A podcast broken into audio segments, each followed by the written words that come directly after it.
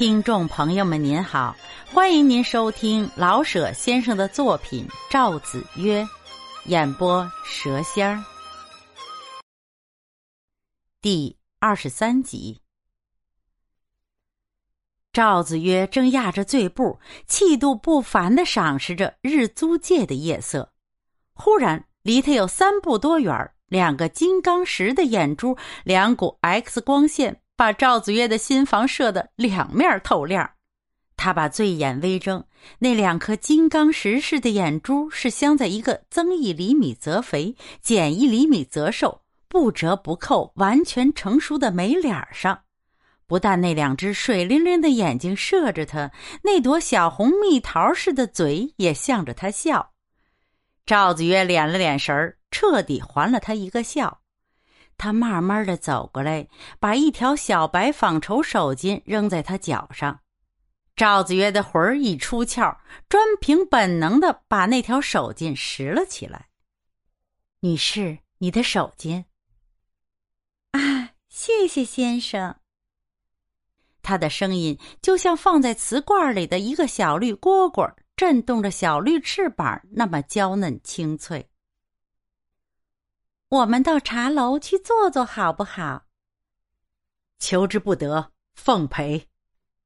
赵子曰说完了这两句，觉得在这种境界之下有些不文雅，灵机一动，着吧了两句：“折莫姻缘天定，故把嫦娥付少年。”那位女士把一团棉花似的又软又白的手腕搀住她的虎臂。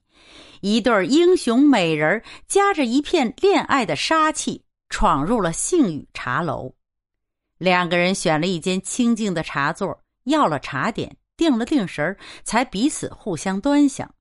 那位女士穿着一件巴黎最新式的绿 B 级袍，下面一件齐齐的天蓝鹅绒裙儿，肩窝与颈下露在外边，轻轻的拢着一块有头有尾有眼睛的狐皮。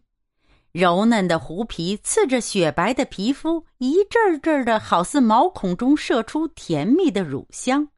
腕上半个铜元大的一只小金表，系着一条蜈蚣锁的小细金链儿足下肉色丝袜衬着一双南美洲响尾皮做的尖而秀的小皮鞋儿。头上摘下卷檐的玫瑰紫跳舞帽，露出光彩四射的黑发。剪得齐齐的，不细看只是个美男子，可是比美男子还多美一点儿。笑一笑，肩膀随着一颤，咽下一口香痰，脸上的笑窝随着动一动，出一口气儿，胸脯毫无拘束的一大起一大落，起落的那么说不出来的好看。说一声什么？脖儿略微歪一歪，歪的那么的俏皮。道一声是吗？一排皓齿露一露，个个都像珍珠做成的。他眼中的赵子曰呢，大概和我们眼中的赵子曰先生差不多，不过他的脸在灯光下被红青马褂的反应映得更紫了一些。赵子曰在几分钟内无论如何看不尽他的美。脑中一时无论如何也想不出一个恰当的字眼来形容她，他只觉得历年脑中积蓄的那些美人影儿一笔勾销，全没有她美。女士贵姓？赵子曰好容易想起说话来。谭玉娥，啊 我知道你，你姓赵。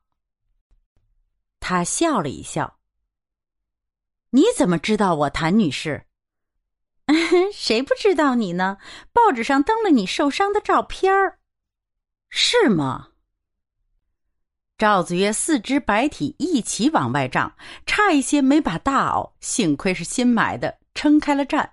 他心了说：“他要是看了那张报纸，难道别的女的就看不见了？哼，那么得有多少女的看完咱的照片而憔悴死呀？哈哈。”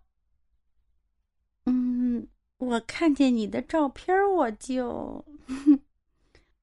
谭月娥低着头，轻轻的捻着手表上的悬瓣，脸上微微的红了一红。哼，我不爱你，我是水牛，不骆驼，呸，灰色的马。我早明白你。爱情似烈火的燃烧，把一切社会的束缚烧断。哎，你要是有心呢，什么都好办。赵子曰一时想不起说什么好，只好念了两句周少莲的新诗。啊，我明白你。谭女士又重复了一句。两个人谈了一点多钟，拉着手出了杏雨茶楼。赵子曰抬头看了看天，满天的星斗，没有一个不抿着嘴向他笑的。在背灯影里，他吻了吻他的手。本集播讲完毕，欢迎订阅，咱们下集见。